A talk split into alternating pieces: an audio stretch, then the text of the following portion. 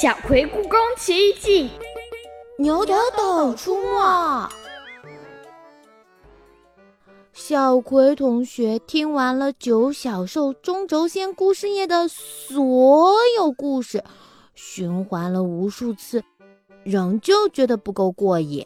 于是乎，拉着妈妈非要亲历一遍中轴线故事夜。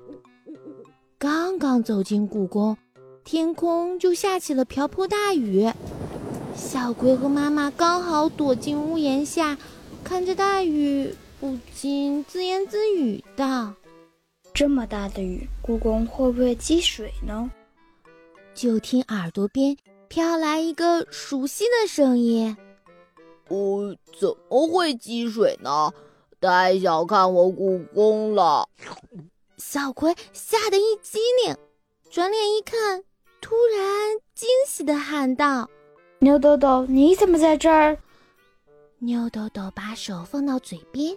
示意小葵不要说话，然后才说道：“呃，我我刚好在这儿偷懒，就听到了你说这么不靠谱的话，实在忍不住，只好出来冒个泡了。”小葵小声说道：“你居然真的在！我好喜欢你，尤其是你说绕口令的时候，太帅了。”牛抖抖挠挠头，不好意思的说道：“哦，是吗？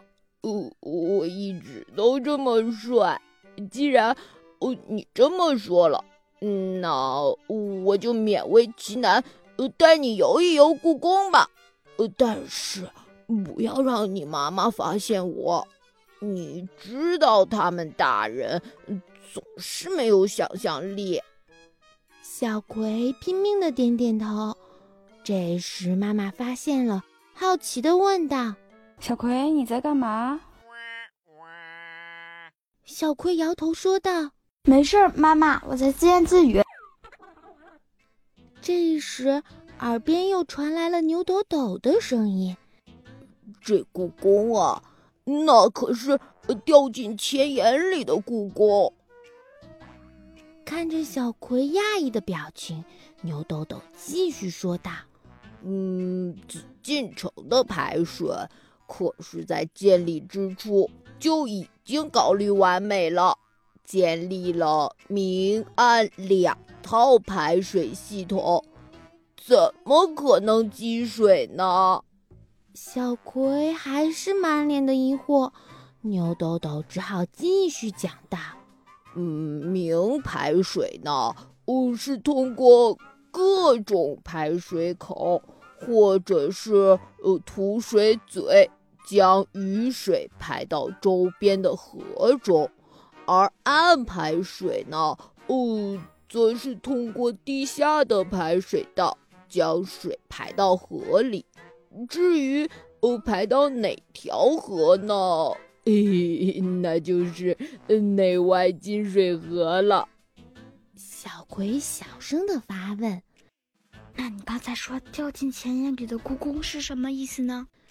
牛抖抖努了下嘴，指着小葵的脚下说道：“嗯嗯，你看看，那边是不是呃有一个像铜钱一样的东西呢？”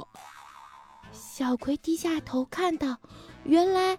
真的是有一个牛抖抖慢吞吞的继续讲道：“雨水呢，落入到这些明沟后，会顺着沟槽一路通过入水口。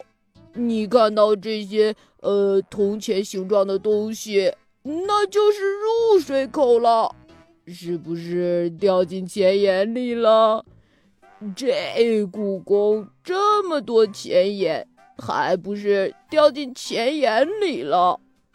说到这儿，牛抖抖带着点小得意说道：“嘿，这入水口的设计啊，完全是按照青铜币的样子，用方石板镂雕而成的。说句不客气的话，这样的排水设计。”分分钟吊打现在的城市排水设计。谁敢说自己比故宫强？看着已经听呆了的小葵，牛豆豆更加得意，扬起骄傲的小脸，说道：“走，再带你看个奇怪。哦，这可是下雨呃才能见到的。”来到太和殿前，只见九条龙一起吐水。牛豆豆贴心的讲解道。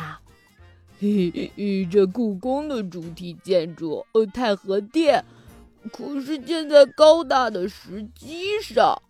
一到下雨的时候，因为自然形成的地势落差，雨水会自然从九个龙口喷出，顺势流向沟渠，之后就会通过下水道排出城外。